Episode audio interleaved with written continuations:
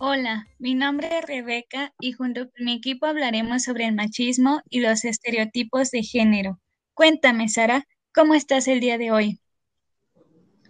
Hola, buen día. Me encuentro súper bien esperando que los que nos escuchen también se encuentren de igual manera. Este tema del machismo y los estereotipos es muy interesante ya que se ha ido formando con base a nuestra vida cotidiana. ¿Tú qué opinas, Eduardo?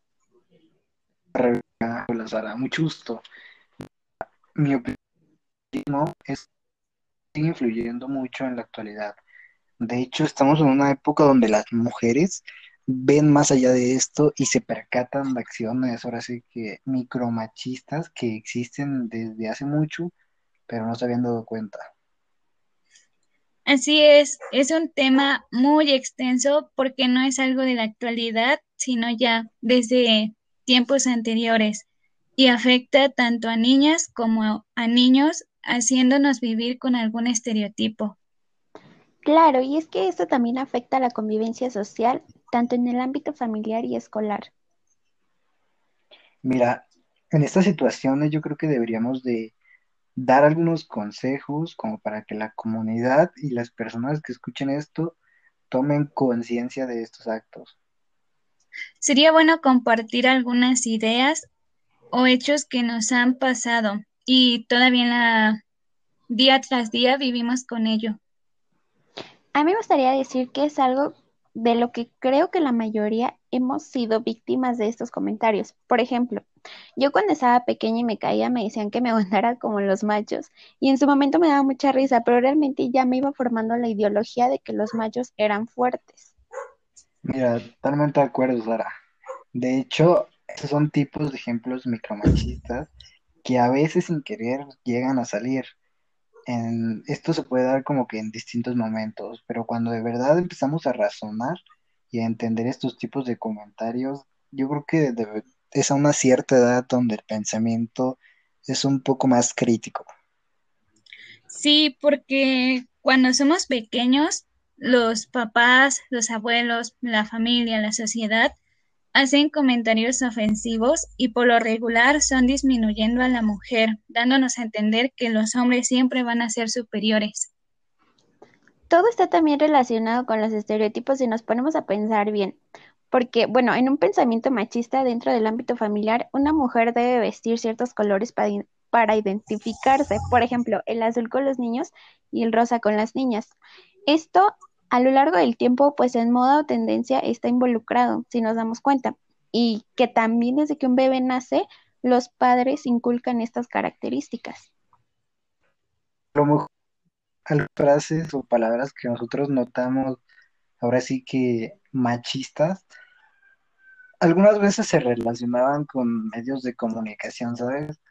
Ya que servían como elementos para la interacción con la gente. Antes en los, programas de blanco y negro, yo creo que no había tanto el problema del qué dirían, porque era para dar una, para dar risa a la gente que lo veían.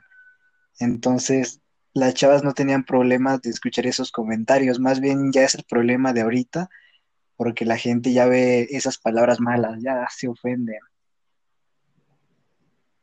Sí, de acuerdo con ambos, porque incluso en los mismos cuentos que supuestamente nos educan, las princesas siempre deben de ser salvadas por un príncipe azul, que tiene que ser valiente, fuerte, no puede llorar, tampoco puede tener miedo, y las princesas son lloronas, miedosas, indefensas, tiernas y siempre salvadas por algún hombre.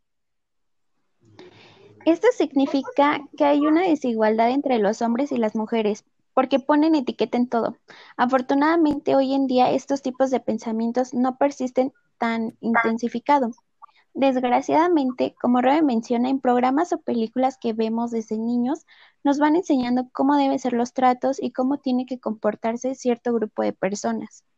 Mira, hablando del día de hoy, precisamente en este año que estamos en el año 2021, algunas, algunos hombres y, mujeres se manifiestan de alguna manera pacífica por un cambio en esa sociedad, para, para dejar de esas ideologías en el pasado y ahorita tener como que una presentación más adecuada.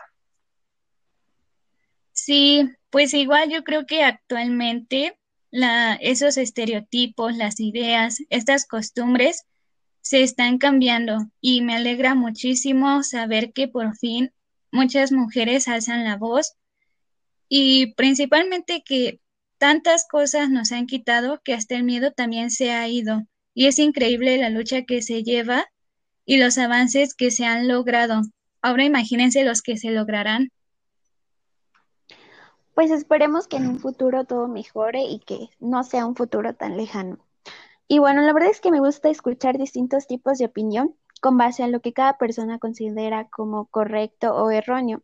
Desafortunadamente hemos llegado al final de esta transmisión, que obviamente abarca muchísimos temas. Esperando se encuentren bien, les mandamos un fuerte abrazo. Muchas gracias, Sara, Rebeca, por estar aquí. De hecho, un excelente comentario y una breve reseña de lo que es estereotipos y machistas. Entonces, los dejo con mi compañera Rebeca. Mm, sí, pues esto es una pequeña idea sobre el machismo, hablando con experiencias e ideas propias y esperamos que la gente que escucha tome conciencia sobre este tema y piense más la situación en la que estamos viviendo.